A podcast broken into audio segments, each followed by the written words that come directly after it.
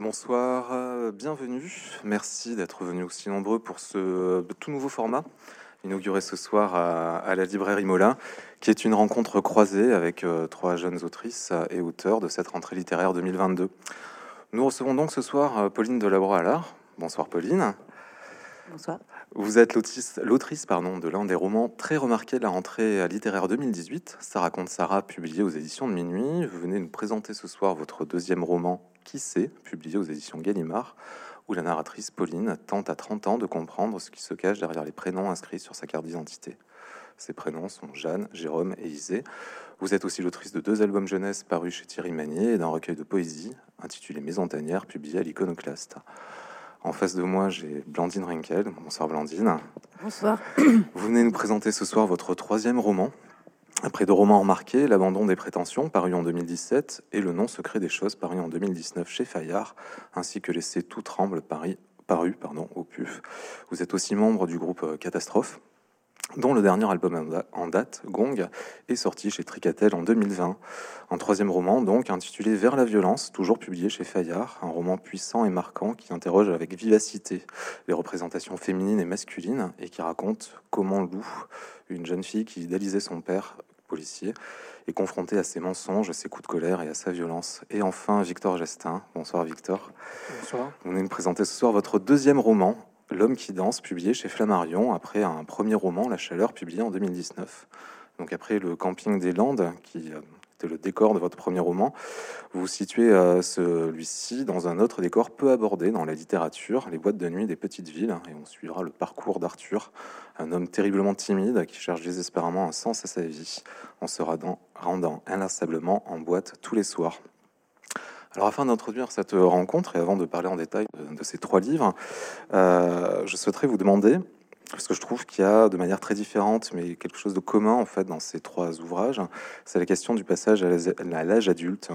Et qu'est-ce qui, euh, pour vous, en tant qu'auteur et autrice, euh, c'est finalement de devenir adulte? Pauline Delabroix-Allard euh, bah, moi, je sais pas si je suis devenue euh, adulte en fait. Enfin, je n'ai pas ce sentiment-là euh, pour l'instant.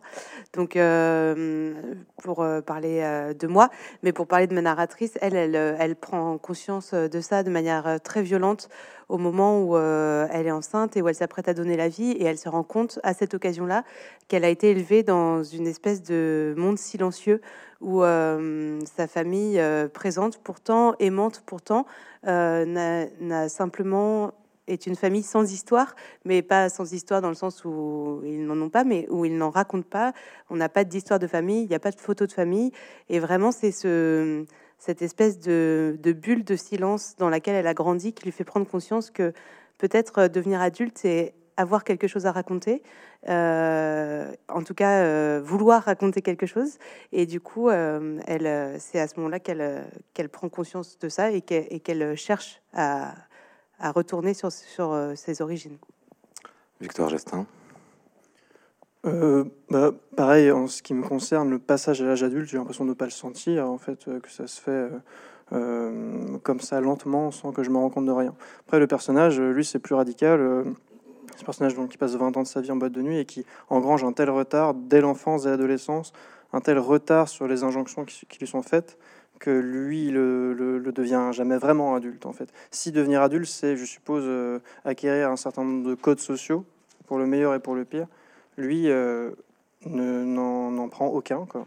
et reste donc de plus en plus euh, inadapté, de plus en plus ah, c'est de plus en plus impossible pour lui de se mouvoir dans ce monde d'adulte. Donc je pense qu'il reste une sorte de oui d'adolescent attardé. on le regarde comme ça. Et Blandine Dunkel bah, Même première partie de réponse. Euh, et puis, bah, pour ma narratrice, Lou, euh, je pense que c'est quelque chose de physique. Euh, elle devient jamais, enfin, je pense qu'elle est, comme nous, elle devient pas adulte d'un coup, mais, physiquement, peut-être qu'elle s'émancipe de l'autorité d'un père en même temps qu'elle rend hommage à l'éducation qu'elle a reçue de ce même père. Et c'est peut-être ce double mouvement, à la fois d'émancipation et de regarder en face ce dont on hérite, qui hum, l'a fait, euh, je sais pas si devenir adulte, mais qui l'a fait grandir, ouais. Un, autre point commun euh, qui en fait euh, justifie en fait votre présence, c'est le fait que vous avez eu une certaine reconnaissance avec vos premiers romans Et je voudrais savoir si cette reconnaissance, tant publique que critique, a eu une incidence sur l'acte d'écrire un deuxième ou un troisième roman, comme c'est votre cas, euh, Blandine. Euh, Puisqu'on sait que euh, c'est très difficile. Hein, en tant que libraire, moi je peux témoigner en fait de la difficulté, non pas qu'à un auteur à écrire, mais de la temporalité de la vie d'un livre en librairie, surtout en cette période de rentrée littéraire où tout malheureusement va, très vite. Euh, Est-ce que justement cette, voilà, cette reconnaissance a eu une incidence euh, sur votre acte de création?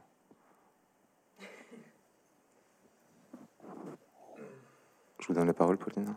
C'est toujours moi qui commence. hein. Bon, on va faire ça, c'est plus simple. Euh, mais en, en réalité, je veux bien répondre. Je prenais juste un instant pour réfléchir. Euh, moi, ça m'a, ça m'a absolument épuisé euh, ce qui s'est passé autour de mon premier roman, dans le sens où mais vraiment un épuisement physique euh, que je que je raconte en fait dans mon recueil de poèmes euh, Mes Montagnières, qui est construit en deux parties. La deuxième partie, ça s'appelle Journal des jours couchés, et ça raconte un été entier où j'ai plus pu me lever. En fait, j'étais vraiment couchée et où du coup j'avais euh, comme principe pour quand même me maintenir dans une routine d'écriture de photographier chaque matin un plafond de la maison dans lequel je me trouvais donc en allant me coucher dans toutes les pièces successivement y compris euh, des pièces dans lesquelles on se couche jamais la cuisine euh, les toilettes la salle de bain.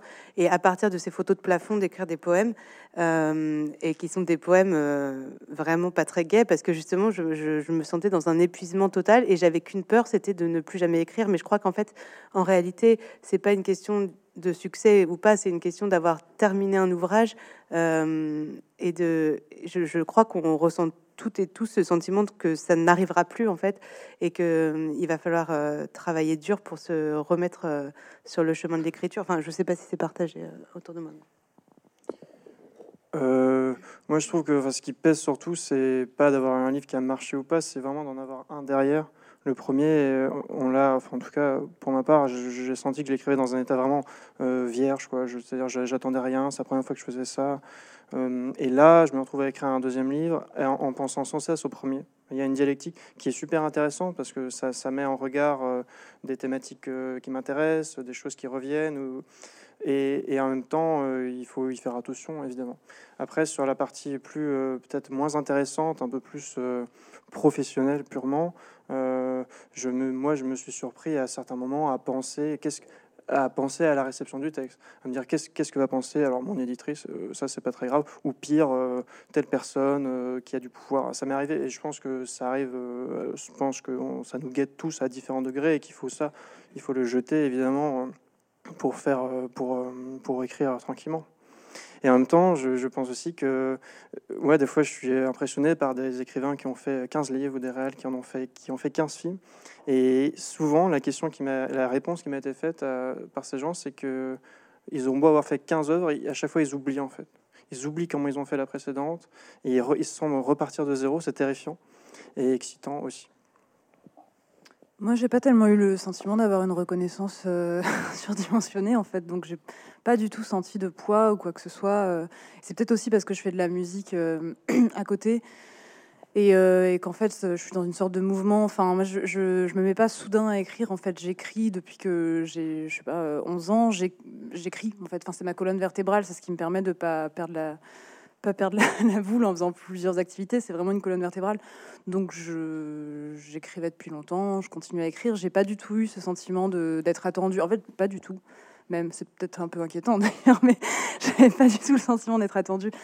Donc euh, donc non, je me ça ça n'a pas été une pression. J'ai pas pensé par exemple à. Je, je comprends très bien cette crainte parce que c'est vrai que c'est pas. c'est- Je pense que c'est pas très sain d'écrire en se disant euh, qu'est-ce qu'on va penser de ce que je produis. Euh, j'ai pas vraiment eu ça. Peut-être aussi parce que j'avais l'idée que un, premier livre, on vous découvre. Un deuxième livre, il faut faire en sorte qu'on vous découvre à nouveau, c'est-à-dire retirer des couvertures. Enfin, moi, c'est comme ça en tous les cas que j'envisage euh, l'écriture. Je me dis, tiens, quelle est l'ombre je, je fais un premier livre, voilà, on met soleil sur quelque chose. Quelle est l'ombre de ça? Il y a toujours une ombre en fait, quoi. Donc deuxième livre, tiens, quelle est l'ombre de ça? Et là, j'ai l'impression que ce troisième livre, est- c'est l'ombre de mes précédents livres et c'est une manière aussi de clôturer un cycle. Mais ça, c'est encore euh, autre chose. Mais c'est, je réfléchis toujours en termes d'ombre et ouais, de, de ce qui a été tu, de ce qui n'a pas été dit et de ce qu'on peut encore découvrir, vraiment euh, étymologiquement, quoi. Retirer euh, la couverture. Est-ce que vous pouvez nous parler, Blandine, puis on va refaire le tour dans ce sens-là, euh, justement du choix de la fiction euh, Parce qu'un des points communs encore de, vos ouvrages, c'est le choix du, euh, du discours direct à la première personne du singulier, c'est-à-dire que les narrateurs disent je, ils ont tous un prénom, euh, que ce soit celui de l'auteur qui écrit ou un, autre prénom. Euh, on pourrait se dire que en 2022, le choix de la fiction n'est pas forcément évident. Et en quoi, justement, vu que sur votre livre, Pauline, il a bien précisé roman euh, et, pas, et pas récit, justement, comment, pourquoi voilà, fictionnaliser son écriture?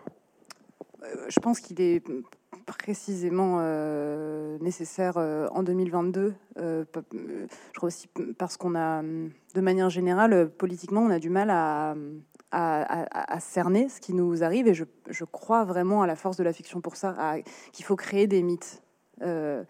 En tous les cas, moi, avec, avec ce livre, alors à, échelle très modeste, hein, mais euh, j'ai essayé de faire de mon personnage Gérard euh, quelque chose de mythologique, de, mythique, c'est-à-dire parler d'un père, donc le père de Lou euh, dans le livre, mais parler aussi du père et d'un père né en 1954, donc d'un baby boomer, de, de, se dire tiens, qu'est-ce qu'on peut dire des baby boomers Qu'est-ce que c'est cette sorte de de tempérament, euh, quel, est ce rapport euh, mythologisé de la violence qui est peut-être en train de s'effriter un peu, peut-être que les hommes, je crois que c'est le cas, sont en train de, changer et qu'il y a une, quelque chose qui était mythiquement euh, évident pendant longtemps, qui est en train de, s'effondrer, cette évidence en tous les cas que la virilité et la violence sont associées et en, est en train de, voilà, je pense, de, changer. Et donc il faut aussi fixer ça dans un livre.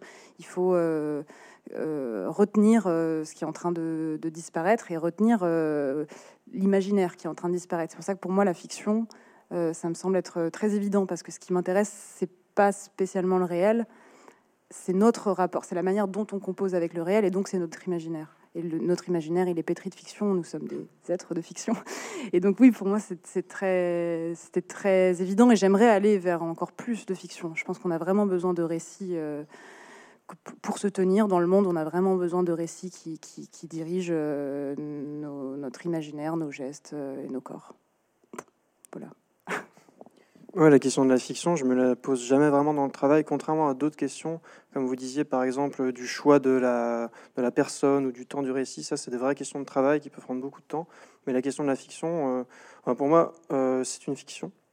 Mais en vérité, tout, quasiment tous les blocs, toutes les, toutes les parties de ce livre sont, on dirait, documentaires, c'est-à-dire euh, viennent de choses vues ou, vécues ou pas loin, en fait. Et la fiction, c'est une espèce de geste global qui permet de les assembler. En l'occurrence, là, sur ce livre, c'est de se dire, c'est pas une soirée en boîte de nuit, c'est des milliers, c'est un homme qui passe 20 ans. C'est ça la, la, légende, en effet, l'histoire qu'on invente. Mais sinon, euh, j'ai l'impression que le travail principal, il est, c'est surtout de ouais, d'agencer des choses euh, très très réelles, quoi, très vécues, très.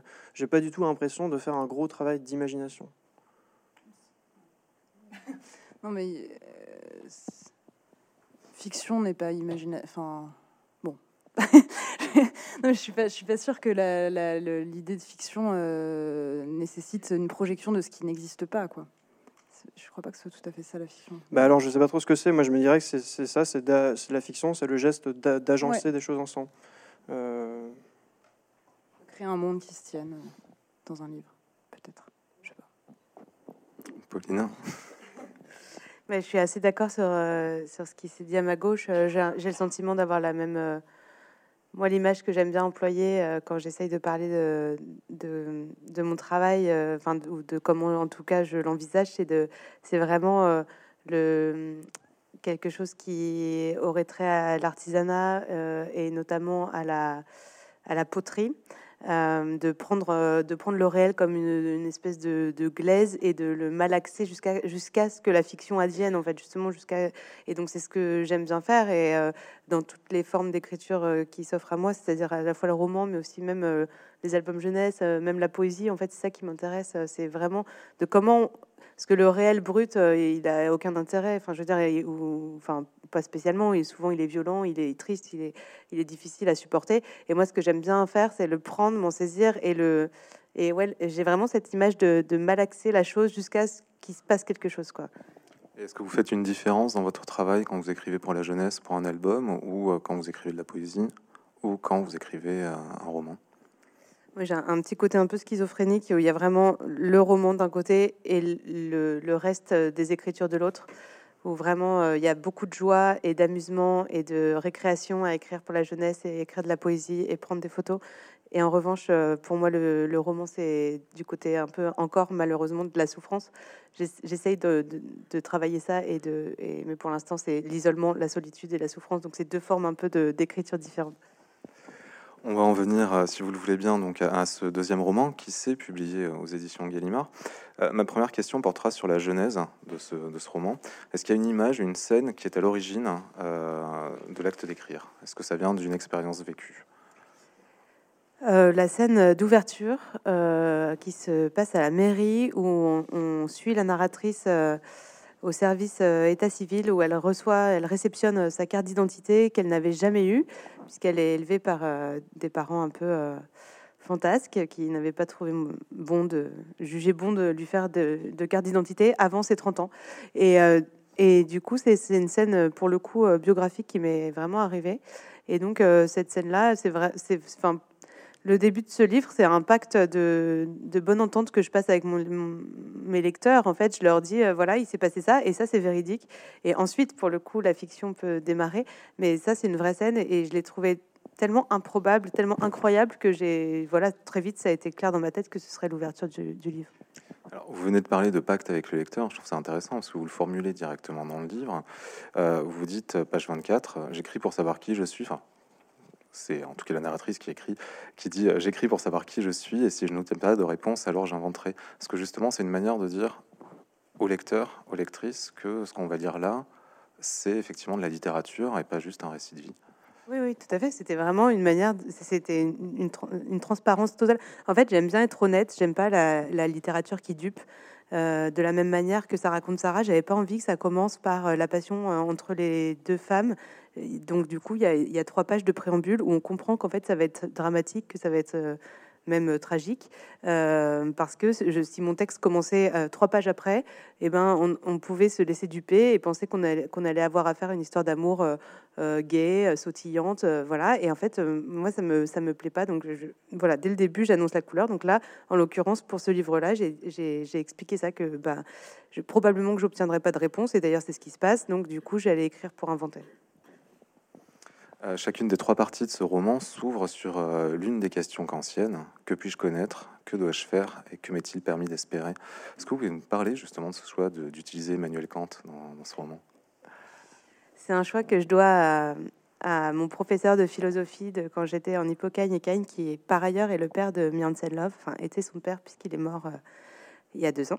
Euh, et c'est un homme qui a beaucoup compté pour moi, qui m'a vraiment tout appris. Enfin, le, peu de choses que je sais en philo, c'est grâce à lui.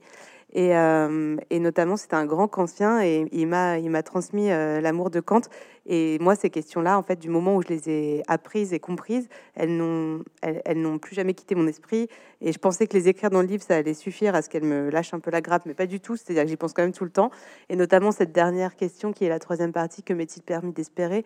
Je trouve que voilà, c'est, c'est la question de la vie, en fait. Donc, euh, euh, pour ainsi dire, donc c'était euh, c'était très logique et, pour moi très évident qu'elle vienne ponctuer comme ça mon livre, puisque c'est les trois parties de la quête de cette narratrice qui se, qui se matérialisait dans ces questions.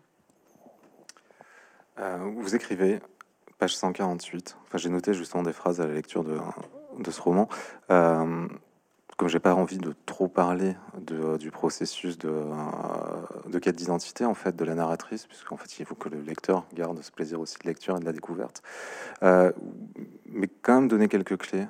Vous dites, vous écrivez sans doute que c'est dans les histoires que l'on existe vraiment, que c'est dans la fiction que se dissimule la vérité, qu'il n'y a pas d'autre endroit où, où, d'autre endroit où vivre. Est-ce que vous pouvez nous en dire plus justement de cette idée que on ne peut pas vivre ailleurs que dans la fiction? Euh, bah moi, c'est une expérience que j'ai fait quelques fois, de manière assez rare dans ma vie, mais euh, assez rare pour qu'elle euh, elle me marque à jamais. C'est-à-dire qu'il y a parfois des livres dans lesquels on plonge, et, j'utilise ce terme de plonger vraiment à dessein, puisque pour moi, il s'agit quasi d'une expérience physique, des livres dans lesquels vraiment on tombe et où on se, on se reconnaît, et bien plus que dans son propre miroir. Et c'est très rare, mais ça arrive. Et du coup, j'ai le sentiment que, en tout cas, moi, ma construction personnelle, elle s'est faite euh, dans les livres, mais aussi dans d'autres fictions. Ça peut être le cinéma, ça peut être le théâtre, bien sûr, euh, et, aussi la musique et la danse. Mais, mais euh, que c'est dans ces expériences-là que finalement j'ai trouvé beaucoup plus que dans des récits de famille ou dans des choses comme ça, la personne que je pense être, en tout cas. Vous parlez même qu'il y a une idée qu'on peut trouver dans la littérature de quoi se constituer justement une identité. Et ce qui amène à la troisième partie du roman, puisqu'il y a un personnage qui est très important pour, euh, pour la narratrice, qui est Isée, euh, qui, est, euh, qui est justement tirée d'une pièce de, Paul Claudel. pourquoi cette pièce-là? Qu'est-ce que Claudel représente pour votre narratrice? Et, et, aussi les auteurs que vous citez en exergue de chaque chapitre, que ce soit Lagarce, que ce soit Duras, que ce soit Soulage, donc qui est peintre et pas un écrivain. Alors rien à voir entre Duras, Lagarce et Soulage que j'aime et que j'admire pour plein de raisons, et Claudel que c'était vraiment le point d'interrogation de, l'écriture de ce livre. C'était est-ce que je vais vraiment écrire 50 pages sur Paul Claudel, alors qu'a priori c'est un auteur que je n'aime pas, que dans la famille Claudel, moi je choisis Camille, euh, que euh, il, me semble rébarbatif, il me semble euh, has-been, désagréable, enfin tout un tas d'adjectifs, et que en plus son théâtre me tombe un peu des mains. Est-ce que je vais faire ça? Et en fait, oui, je vais faire ça parce que euh, j'avais le souvenir quand même adolescente d'avoir vu euh, Le soulier de satin au théâtre, qui est une pièce qui dure 15 heures et que j'avais été complètement éblouie, que j'ai quand même un côté mystique, même si je suis complètement athée, mais que son côté, son côté mystique à lui me fascine et, m'attire. voilà, et donc j'ai fini par ne plus lutter contre ça et, et à, accepter euh, de lire, de lire euh, Partage de Midi. Et en fait, j'ai ouvert Partage de Midi et je suis tombée vraiment euh, en amitié, ou je sais pas comment dire ça, mais avec Isée, avec ce personnage de femme. je me suis sentie proche d'elle. Enfin, c'est hyper étrange de raconter ça comme ça, mais il y a vraiment eu un lien qui s'est créé avec ce personnage. Et je me suis dit, ok, je vais pas, je vais pas la laisser, quoi. Je vais vraiment, je vais les écrire ces 50 pages, je vais le faire, et on verra bien. Et, et en fait, en fait, finalement, c'est la partie que j'ai préféré écrire, donc. Et c'est important pour vous justement de faire entrer d'autres auteurs euh, qui vous accompagnent d'une certaine manière, d'autres personnages littéraires en fait qui accompagnent euh, cet acte d'écrire, de raconter une histoire. Bah, j'aime bien que les livres soient généreux. J'aime bien que dans les livres on puisse donner des choses euh, et pas seulement de soi. Et donc dans mes livres, je j'essaye de je, les imagine un peu comme des les meubles que j'aime bien, des grands-mères avec plein de tiroirs J'adorais quand j'étais petite. Et dans chaque tiroir, il y avait des trucs différents, les boutons pour la couture. Et voilà. Et en fait, j'aime bien ça, l'idée que dans, dans, mes livres, il y a plein de petits tiroirs qu'on peut tirer, qui emmènent vers. Euh, bah, ça raconte Sarah, c'était beaucoup vers la musique. Et là, c'est beaucoup vers d'autres choses. Et que, et que éventuellement, si on a envie, mais pas, on n'est pas obligé, mais on peut euh, aller comme ça vers, vers, euh, vers des œuvres qui, évidemment, me sont chères. Blandine Rinkel, il est aussi question de littérature, d'une certaine manière, dans, votre ouvrage. Celle qui nourrit, non, mais littérature extérieure à celle que, vous faites, bien évidemment. Celle qui nourrit, en fait, votre narratrice, Lou. Et aussi, d'une certaine façon, dont les auteurs euh, et les autrices, à travers leurs textes, imprègnent, d'une certaine manière, notre quotidien. Euh, il y a un moment, un passage où euh, vous parlez d'autrices comme Virginie Despentes ou Constance Debré en disant finalement, Gérard, le père, en fait, les apprécierait parce que c'est des femmes viriles, parce que c'est des guerrières, parce qu'elles se laissent pas faire, parce qu'elles sont féroces et indifférentes. En même temps, vous convoquez aussi d'autres euh, d'autres auteurs et autrices comme euh, Yakuta Alikazovic, Conrad euh, ou Baptiste Morisot. En quoi, justement, ces auteurs, ces autrices ont exercé une influence sur votre manière d'écrire ou pourquoi les avoir intégrés justement dans votre, dans votre roman? Hmm, c'est pas tout à fait volontaire. Euh, je crois que c'est vraiment lié pour le coup à la manière dont j'écris. J'écris en continuant des lectures, quoi. J'écris euh, dans les marges et parfois les marges en fait prennent 400 euh, pages, mais dans les marges des autres livres que je que je lis, c'est un, je fais ça depuis toujours en fait. Je, je pense qu'avant d'être autrice, j'ose à peine dire écrivaine, mais euh, avant d'être ça, euh, je, suis vraiment lectrice euh, en, tout premier, quoi. Je lis vraiment tout le temps. Et, en fait, au tout début, j'avais une sorte de blog privé que j'ai toujours où je recopie des, textes des autres au fur et à mesure de mes lectures. Et parfois, quand je recopiais, j'étais insatisfaite de la phrase que je recopiais parce que c'était pas exactement ce que je voulais, lire. Et je voulais lire autre chose, en fait, je voulais dire autre chose, et donc j'ai commencé à écrire vraiment en reformulant euh, ou, en, grossissant ou en, voilà, en, complétant des lectures que je faisais. Euh, donc assez spontanément, euh, quand j'écris, euh, oui, je, le fais dans la continuité d'autres auteurs. Et là, dans les, auteurs-autrices que vous avez cités, il y a beaucoup d'autrices-auteurs, on ne sait plus comment faire, de, de, de sciences humaines, d'essais c'est peut-être la particularité pour le coup de, de ce livre et de la constellation euh, de lectures qui l'ont entouré. C'est que j'ai beaucoup lu de choses euh, sur l'animalité, sur euh, notre rapport au sauvage, euh, aussi des questions de genre. Qu'est-ce que ça veut dire être une femme, être un homme? Qu'est-ce que ça veut dire euh, quand on est une femme, être élevée comme un homme? Euh, L'inverse. Qu'est-ce que ça veut dire le voilà l'entremêlement des genres et l'entremêlement des genres dans tous les sens du terme, l'entremêlement des espèces, l'entremêlement des genres. Enfin, donc c'est beaucoup de lectures comme ça qui ont qui ont bizarrement guidé en fait les métaphores du livre. donc il y a des animaux, il y en a sur la couverture, qui m'ont permis de le fait de parler de loups, de parler de chevaux, de, de, de parler de, de chiens. Euh, m'ont permis de formuler des choses que je n'arrivais pas à dire avec le champ lexical humain. Euh, de, voilà, de formuler des, tempéraments, euh, des, gestes, où j'avais l'impression de, bloquer un peu avec le, les, phrases qu'on a à notre portée dans le champ lexical des hommes. Et donc j'avais besoin d'aller voir du côté des animaux. Et donc pour aller assez précisément voir du côté des animaux, j'ai lu beaucoup de choses de oui, de, sciences humaines euh, et sociales, et, parce que j'en lis autant en fait que de littérature. Et je pense que justement les deux ont vraiment intérêt à se rencontrer, euh, précisément avec mon histoire de mythe sur lequel je reviens, parce que je, parce que c'est ça en fait. Euh, le, mythe, c'est quoi? C'est créer des créatures, créer des personnages comme des créatures. Les créatures, c'est ce qui est moitié homme, moitié autre chose. Ça peut être je sais pas, moitié homme, moitié carafe, bah, c'est une créature. Il faudrait savoir ce qu'elle a à nous dire, mais euh, moitié homme, moitié loup. Enfin, et je trouve ça intéressant ce qui se passe dans les, dans les contes, dans la fiction, dans les mythes. Euh, ces créatures. Et j'aime bien quand je lis de la littérature trouver des créatures, parce que ça, ça veut en dire plus sur notre monde de manière générale. Je sais pas si je suis claire. Vous êtes très clair. Est-ce que c'est justement cette idée de créature qui est à l'origine de ce projet littéraire? Est-ce que c'est justement cette idée de, créature en fait qui a été l'élément déclencheur de, l'écriture? Est-ce que même question que pour Pauline tout à l'heure en fait, quelle a été le euh, Est-ce qu'il y avait une scène que vous aviez en tête qui est arrivée comme ça et que vous avez envie d'écrire et qui a ensuite euh, non l'étoile du berger euh, l'étoile du berger c'était le titre. C'était vers la violence euh, c'était un titre qui indiquait une direction hein, déjà, c'était un panneau signalétique. Euh, et puis en fait, euh, je, j'avais eu l'impression, dans la manière dont j'avais défendu mes deux premiers livres, d'avoir montré un visage euh, trop domestiqué, trop poli, euh, et, un visage que j'associais, à, tort ou à raison, à tort sans doute, à quelque chose de trop féminin. J'avais eu l'impression d'être euh, qu'on me, un peu rabaissée dans l'œil de l'autre parce que j'étais une jeune femme et je n'étais que ça, en tant qu'auteur autrice. Bon, débrouillez-vous. Euh, et je, je, voulais d'emblée, pour le troisième livre, aller vers quelque chose de plus âpre, de plus cru, et de plus violent, en fait. Dire, euh, il y a quelque chose de plus sauvage en moi, et je, suis un peu fatiguée de cette euh, domestication à laquelle je suis acculée. Et, et, donc vers la violence, et en fait, en, vers la violence, et donc vers quelque chose de plus masculin. Enfin, je crois que c'est pas aussi simple que ça. Je crois que c'est pas masculin ou féminin, mais justement, il faut lire le livre pour le comprendre, mais vers quelque chose de plus, de plus âpre, quoi. Donc c'est ça qui a guidé au départ euh, l'écriture, c'est vraiment cette idée de, violence, de, noyau, euh, je sais pas, viril, masculin.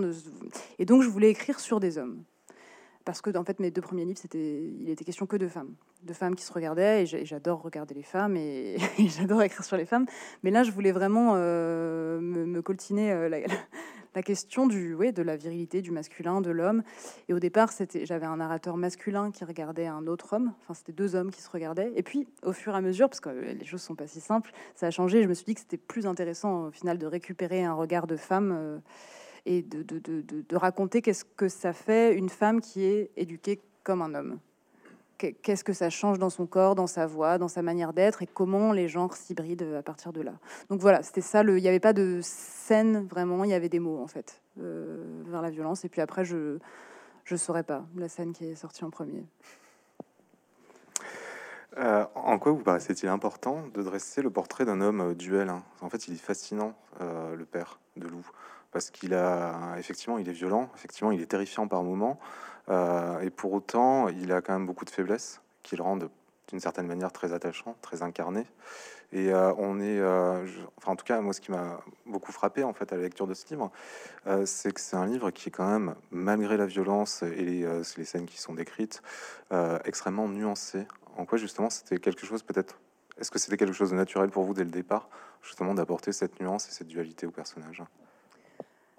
Euh, oui, parce que je crois pour le coup que c'est une affaire de tempérament dans la vie, de manière générale. J'ai du mal à en vouloir euh, aux gens et j'ai du mal à désigner des coupables. C'est-à-dire que les coupables, dès qu'ils sont désignés comme coupables, je vois comme, comment ils sont victimes aussi. Enfin, ça se retourne quoi. Dès, dès qu'on me dit euh, voilà, cet homme ou cette femme a tort, tout de suite je me dis ouais, mais du coup en quoi elle peut avoir raison Ça se retourne en permanence. Et hum, donc ça c'est une affaire de, tempérament, donc de manière assez évidente, oui, ça m'intéresse toujours de montrer la complexité en fait des, des, gens qui, qui, nous entourent. Euh, et après, oui, dans le personnage de, de Gérard, bah, je voulais évidemment aussi qu'il soit contradictoire parce que les personnages sont touchants seulement s'ils sont contradictoires. Enfin, je veux dire, les gens qui nous touchent dans la vie, c'est aussi leur contradiction qui nous touche. Enfin, je crois pas qu'on aime quelqu'un qui est d'un seul bloc. Enfin, en tous les cas, moi, ça ne m'arrive pas. Parce que soudain, quand je suis désarmée par quelqu'un, c'est parce que je vois sa contradiction ou son paradoxe. Et puis, donc, dans le cas de Gérard précisément, euh, ce que je trouvais intéressant, c'était de décrire euh, comment un homme euh, violent, un homme qui est assez évidemment violent sur, euh, sur son chien, euh, dans sa manière de menacer sa femme, euh, son enfant, enfin voilà, un homme violent, est aussi un homme qui, par des voies paradoxales et un peu insoupçonnées, vous vitalise. Et ça, c'est un, un, petit peu tabou de parler de ça, des liens secrets entre, entre une certaine violence et une certaine vitalité. Et j'aimais bien que ça soit tabou. je me suis dit, tiens, puisque je suis un peu gênée de penser ça, ça veut dire qu'il y a quelque chose à écrire. Quoi. Il me semble qu'il y a toujours quelque chose à écrire quand on éprouve du malaise, de la gêne, quelque chose qui, c'est pas évident. Et donc oui, il est, aussi euh, paradoxal ou contradictoire en ça, c'est-à-dire qu'il est aussi fascinant que terrorisant et il est aussi vitalisant qu'amoindrissant parce qu'il fait réellement peur, il fait vraiment peur à sa fille, elle le craint profondément et en même temps qu'elle le craint, elle l'admire et elle a vraiment envie de, vivre euh, selon son imaginaire, sous l'égide de son imaginaire. Et c'est un ogre en fait, un ogre euh, dans, ce que ça a de plus enfantin, c'est un ogre que les enfants craignent et en même temps ils redemandent qu'on leur raconte l'histoire de l'ogre. Et voilà, c'est ce, cette dualité-là que je trouvais intéressante et que je trouvais peut-être aussi peu présente dans les médias, dans la manière dont on parle de la violence masculine euh, euh, voilà, au quotidien euh, dans les médias. Je trouvais peut-être qu'il y avait quelque chose de d'un peu univoque dans, cette manière de, parler de, la violence. Et il me semble que pour la regarder bien en face, pouvoir y échapper aussi, hein, pouvoir y échapper, ben, il faut la, voir ce qu'elle a aussi de vitalisant parce que sinon on comprend pas pourquoi on y va, pourquoi, pourquoi on est finalement bizarrement à la fois attiré et pétrifié par, par la violence. Et c'est pour ça que vous l'opposez à l'animalité, justement que... vous l'opposez à l'animalité, ce qui va se passer avec le, le personnage d'émancipation. En fait, là, il y a un moment où euh, la narratrice s'émancipe quand même de cette violence-là, même si elle en est imprégnée, pour se tourner vers une certaine forme. Enfin, vous faites un parallèle entre l'animalité euh, et aussi la danse, parce que la danse est quand même très présente dans, ce livre-là. Euh, vous êtes vous-même euh, danseuse. En quoi justement cette pratique de la danse, ça permettra de faire une transition avec le, livre de Victor justement, vous permet de, de dire quelque chose Ben. je sais pas si je l'oppose à l'animalité, euh, la violence, je crois. Enfin, non. Enfin, les figures d'animaux que j'ai utilisées euh, sont, justement doubles, sont, à la fois complètement innocents et complètement violents. C'est ça qui est fascinant chez l'animal. Enfin, c'est ça que j'observe en tous les cas chez mon chien.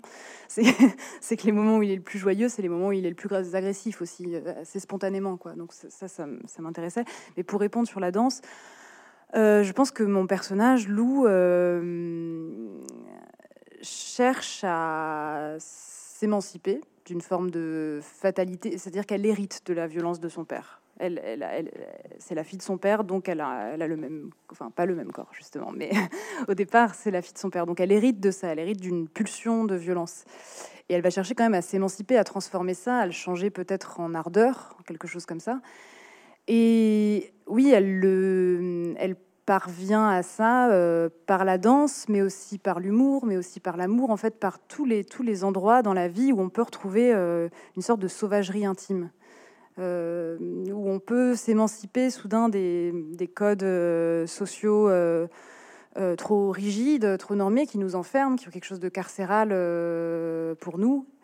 Et, c'est ça qu'elle cherche ardemment, quoi, retrouver une forme de liberté, de sauvagerie, et à finalement hérité de ce tempérament euh, abrupt, euh, violent, enfin hérité de ce corps, euh, ce corps en mouvement, quoi, qu'elle hérite de son père, mais sans que ça, sans que fatalement ça se transforme en une manière de dominer l'autre. En fait, comment est-ce qu'on peut être ardent, être irrigué de vie, sans vouloir contraindre et sans vouloir dominer? Et c'est vrai qu'elle trouve une sorte de porte de sortie par la danse, par l'art, par l'humour, par voilà quelque chose comme ça. Sauvagerie retrouvée. Victor Gestin, est-ce que justement votre personnage, Arthur, a, la même conception de la danse que le personnage de, Blandine? Euh, non, je pense que moi, je, surtout, moi, j'ai pas la même conception que Blandine. C'est-à-dire que pour parler vraiment du, début du livre, il est parti du sentiment très désagréable de ne pas savoir danser. Ça, c'est ma situation. À chaque fois que je me suis retrouvé en boîte de nuit ou dans d'autres, dans d'autres endroits où il faut le faire, et eh ben, euh, je j'ai pas pu. Et on s'entend dire souvent des choses très, très, très banales, comme quoi il suffirait de se lâcher ou de se lancer. Et ça, c'est agaçant parce que on sent bien que c'est plus compliqué que ça. Et donc, c'était cet affect-là, très désagréable, qui était euh, au départ du livre. Euh, là arrive le personnage, ce sentiment qu'on a sur sa banquette euh, de ne pas pouvoir se lever, de ne pas pouvoir se synchroniser, d'être arythmé, déphasé, désynchronisé. Mais à lui, il le ressent non pas seulement sur une banquette de bonne nuit, mais partout, en fait, dans sa vie. C'est vraiment ça, c'est le malaise général de, cet homme, c'est celui-ci, c'est-à-dire à l'école, en famille, euh, partout où il se rend, euh, il y a comme une vitre entre lui et les autres, une difficulté à, à leur parler, chose qui nous concerne tous à différents degrés. Lui, c'est radical, pathologique, quoi. Et lui, contrairement à moi, il va trouver cet endroit, cette boîte de nuit, qui est vraiment le cœur du livre, une espèce de, de, décor qui revient euh, obstinément à chaque chapitre. Il va trouver cette espèce d'espace-temps parallèle qui est, comme, qui est retourné, dans le monde retourné. On, on, marche pas, on danse, euh, les regards jouent, le, corps joue, enfin, même peut-être la texture du sol, la densité de l'air, tout est comme différent. Et lui, là-dedans, d'un coup, hop, ça marche. Il est dans son bocal et euh, il peut toucher les autres dans la foule. Après vient euh, l'idée un peu perverse de livre, évidemment, c'est que plus il s'enfonce dans ce lieu, plus il se rapproche des autres, plus il creuse son trou, puisque euh, bah, c'est pas tenable en fait de vivre la nuit. Ça, c'est aussi un des aspects du livre, c'est-à-dire que si on s'enfonce là-dedans pour, euh, pour être, essayer d'être heureux, et eh ben on est rattrapé par le temps, par l'argent, par la paperasse, les jugements, la fatigue, et en fait on se retrouve seul. Donc c'est quand même l'histoire d'abord d'un homme seul, de plus en plus seul à force de vouloir sortir de sa solitude. Euh, voilà les deux mouvements. Donc sa conception de la danse. Euh, alors sa conception de la danse, elle est très heureuse, c'est-à-dire que c'est sa façon de, de, toucher les autres. Mais je pense qu'on a, c'est comme une drogue, mais ça pourrait être autre chose. Ça, lui, il va dans une boîte, mais on peut aller dans, dans, plein d'endroits. On peut se droguer, on peut, ça peut être à travers son propre corps. Il fait de la, il est question de musculation aussi. Ça aussi, c'est une façon d'approcher les gens. Enfin, il y a mille façons en fait de s'enfermer quelque part pour euh, pour réussir à exister. C'est quand même un peu un livre aussi sur une addiction, quoi. Une addiction à la nuit, à ce que promet la nuit, euh, de rencontres permanentes. Il y a quand même ça qui motive les gens qui sortent beaucoup. Souvent, ils le disent ce soir-là, c'est bon, quoi. Ce soir-là, je vais choper. Ça, Ou alors, je vais rencontrer l'amour, ou alors, je vais me mettre une énorme caisse. Il y a toujours une espèce d'horizon euh, que le jour ne peut pas promettre, comme trop corseté, trop organisé déjà. La nuit a quelque chose de plus anarchique qui euh, permet de, faire un énorme déni, en fait foncer tout droit euh, dans le mur comme ça. Vous évoquez une de ces craintes d'ailleurs dans le livre, qui est la peur de manquer quelque chose, hein, fear of missing out en anglais. C'est quelque chose de plutôt récent, ça, comme, euh, comme crainte. Hein. La peur de rater quelque chose en soirée si on n'est pas là. Bah oui, enfin, on est, plus on est informé, plus on est euh, sujet à ça. Donc, exemplairement, moi, je pense qu'on l'a tous connu. Moi, je me souviens, c'était un truc assez fort au lycée de, sentir que tout le monde sortait le samedi et moi, pour une raison, je pouvais pas y aller. Parfois même juste parce que j'avais pas envie. Et pourtant, dans mon lit, j'étais agressé par la fête des autres, quoi, comme si elle était tournée vers moi, comme si elle était là en premier lieu pour me faire violence, leur joie, leur fête. Et j'y suis pas, quoi. Qu'est-ce qui se passe? Mais c'est aussi un sentiment, c'est marrant qu'on peut ressentir, par exemple, si quelqu'un avec qui on n'a pas envie de parler nous parle. Euh, on a soudain l'impression qu'on est en train de rater une conversation passionnante à côté, quoi. on a envie de s'extraire Donc ça, c'est un faux mot, et fear, of fear of missing out. Et c'est en effet une des choses qui meut ce, personnage. Est-ce que vous pouvez nous parler de, ce choix de la boîte de nuit, qui est un non-lieu, euh, un non-lieu littéraire? Enfin, la boîte de nuit est présente dans la littérature des années 90. On peut penser au roman sous coque chez Grasset euh, des années 90. Et là, c'est pas la boîte de nuit paillette euh, ou euh, soit aux États-Unis, enfin, soit à New York, soit à Paris. On est dans une petite ville en périphérie, vraiment la boîte de nuit qui est sur le parking, euh, loin de tout. Dans votre premier roman, vous traitiez du camping, alors en pervertissant aussi le, roman estival, hein, puisqu'on n'était pas du côté de Fabien Antoniente, mais plutôt du Second Island de David Van. Euh, en quoi ça vous intéresse justement de traiter de lieux qui, a priori, sont pas forcément des endroits où on, sur lesquels on écrirait? Bah, D'abord, c'est des lieux que j'ai beaucoup traversés, euh, comme un somnambule, c'est-à-dire sans trop réaliser ce qui me faisait quand j'y étais, le camping, l'adolescence, les boîtes de nuit, plutôt 20 ans, 22, 25, 28, encore aujourd'hui. Et, seulement après, il y a comme un, y a un double mouvement. Après, je me retourne et je me, rends compte que ces endroits m'ont violenté, intéressé, et là, euh, j'écris dessus. Donc, c'est pas un choix de d'aller sur un terrain peu euh, labouré, si ce n'est que en réfléchissant à la boîte de nuit, pour le coup, les représentations de la boîte de nuit, enfin, j'avais quand même identifié des, des modes d'approche qui me semblaient euh, rater des choses. Soit, en effet, c'est la coke, c'est-à-dire le clinquant de la drogue. Il y a aussi la mafia. On peut voir dans des films d'action, notamment la boîte de nuit comme euh, repère de gangsters. Et puis aussi, plus énervant encore, la boîte de nuit comme euh, stroboscope géant. C'est-à-dire comme façon, surtout au cinéma, de se payer une scène un peu clippée, flottante. Mais en fait, rarement j'ai vu la boîte de nuit. sinon, dans un roman de Guillaume Dustan que j'adore, Je sors ce soir. Voilà. C'est une soirée en boîte, très documentaire pour le coup, juste il décrit ce qu'il fait. Bah, très rarement, je l'ai vu explorer comme un territoire, quoi. Vraiment un territoire complexe, avec des zones, avec des, hiérarchies sociales agrégées à ces zones, avec euh, euh, deux mètres qui parfois paraissent simplement deux mètres, et pour d'autres c'est un fossé, c'est un gouffre, on peut pas les franchir. En fait, c'est un, espace très compliqué. Ah, S'ajoute à ça euh, un microclimat, des odeurs évidemment, des, des, des cordes, beaucoup de choses qui sont comme des excitants pour écrire, dont on a, enfin moi en tout cas, j'ai besoin pour comme d'une couleur pour sentir le projet. Quoi. Euh, voilà, non, mais c'est évidemment un, terrain euh, qui m'a passionné. Et aussi, évidemment, euh, socialement, quoi, ce qui se passe dans cette boîte de nuit qui n'est pas une boîte de nuit très, très branchée de grande ville. C'est, comme vous dites, une petite boîte de nuit sur un parking. C'est le Macumba, quoi. En gros, le cliché du Macumba, c'est des boîtes très hétérosexuelles, très normées, où les hommes sont, doivent être des chasseurs, je dirais, et les femmes doivent être des proies. Donc donner envie d'être chassé. C'est l'ordre qui, c'est, c'est, voilà, c'est, c'est l'injonction qui est faite. Après, il y a des gens qui sortent de ces, de ces choses, heureusement, mais globalement, c'est ça, quoi. La violence est là, euh, comme ça. Donc c'est aussi, là, je, je pense, toute une autre partie du projet, c'était de voir comment un homme, c'est un humain, cette personne, mais c'est aussi un homme, un mâle, quoi. Comment un homme se construit là-dedans. Et comment, de rite en rite, puisque le roman, c'est 20 ans, et chaque chapitre, c'est une partie de sa vie, une soirée dans cette boîte, de, de, l'adolescence jusqu'à ses 40 ans, comment, de rite en rite, d'année en année, il se fait détraquer, déglinguer, bousiller par des rencontres avec d'autres hommes essentiellement. Par exemple, euh, il y, a, il y a une scène euh, au début du livre, un, un moi que j'ai vécu, et je pense que beaucoup de garçons ont vécu, c'est des scènes de, de masturbation collective. C'est-à-dire qu'on est ensemble entre copains, on regarde la télé, moi je me souviens qu'on regardait des clips d'MTV, et soudain on dit, comme dans les vestiaires, quoi, on va se masturber ensemble. On met un petit coussin pour se cacher, mais franchement, il suffit de regarder au-dessus et on voit tout. Quoi. On fait ça, et ensuite on se montre notre mouchoir souillé, comme une sorte de, tête d'adversaire décapité, quoi, de preuve. Voilà, moi je me souviens de ça. Et même pour aller au bout de- du truc un peu gênant, je me souviens que moi j'avais pas de sperme et que donc je, je, je sur mon mouchoir. Vous voyez, en fait, je raconte ça parce que pour deux raisons. D'abord parce que je trouve ça hyper violent, et ensuite parce qu'en y réfléchissant, je pense que ce rite-là archaïque, il a des déclinaisons à d'autres moments. Quoi.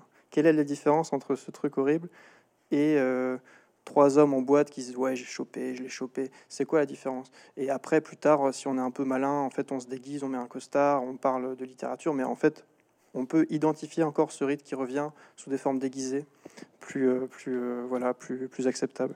Mais donc euh, il est question de, choses comme ça dans, qui construisent cet homme, enfin qui le qui le on dit déconstruire, mais là qui le qui le qui le détruisent plutôt. Vous parlez de rite, vous parlez de construction sociale. Il y a un côté quand même très sociologique dans, ce roman. On voit les rapports entre les différents euh, protagonistes, que ce soit des personnages, que ce soit la foule dans la boîte de nuit. Tout est extrêmement codifié. Est-ce que cet aspect en fait sociologique, il y a plusieurs aspects, il y a aussi la notion en fait de disparition progressive des boîtes de nuit. il y a un côté de témoignage aussi dans, ce livre-là du déclin de la boîte de nuit qui n'existe qui à terme en tout cas est amené à disparaître, puisque euh, finalement les utilisateurs de ces endroits-là ont trouvé d'autres moyens euh, pour faire des rencontres. Le lieu de rencontre euh, n'existe plus. Et je voulais savoir si justement cet aspect, cet horizon sociologique, voire même anthropologique par moment, c'était quelque chose à atteindre pour vous dans, dans votre écriture?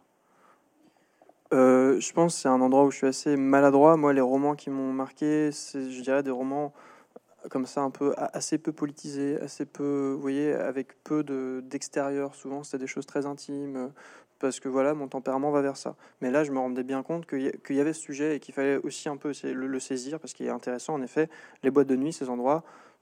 alors, c'est le déclin d'un homme, mais c'est aussi le déclin d'une entreprise et d'une façon de faire la fête, d'une façon d'essayer d'être heureux qui, euh, qui, est en train de, de, mourir. Le Covid a accéléré ce processus, mais pas seulement. En vérité, ça fait longtemps euh, que les applications de rencontres, euh, le développement des festivals, des bars concept, euh, et puis des choses à la con, type euh, les fouilles en sortie de boîte, la, loi, la loi enfin de se faire fouiller, quoi, pardon, l'état d'urgence. Plein de choses comme ça qui ont fait que ce mode-là de fête, il, décline. Et les statistiques sont terrifiantes. Les boîtes de nuit ferment. Moi, j'ai trouvé un super livre photo qui, c'est un gars qui a fait le tour de France et qui a photographié des devantures de boîtes de nuit en plein jour. Donc c'est des photos un peu déprimantes de parking avec des faux palmiers, sans les néons éteints. Et, en fait, c'est aussi ce livre, et il est émouvant parce que c'est une sorte de livre des morts. Quoi. Si on le lit aujourd'hui, la moitié des boîtes photographiées, elles ont fermé. Moi, toutes les boîtes que j'ai traversées, essentiellement à Nantes ou aux alentours où j'ai grandi, dont je me suis inspiré pour écrire, elles ont fermé. Euh, donc c'est le déclin de ça, et je, je, dirais aussi à travers ce déclin-là, une question de génération aussi. On croise dans ce roman des hommes qui ont été les rois du monde en boîte dans les années 80, 90, même 80, et en fait qui, qui arrivent et qui, qui peuvent plus pour mille raisons. Par exemple, il y a euh, le, le MeToo passe par ce roman sans être nommé, mais il y a un moment un homme qui dit voilà on peut plus, euh, c'est plus comme avant quoi, et on devine en fait qu'on est en 2017 ou après, et que et que voilà c'est en fait c'est c'est un déclin général quoi.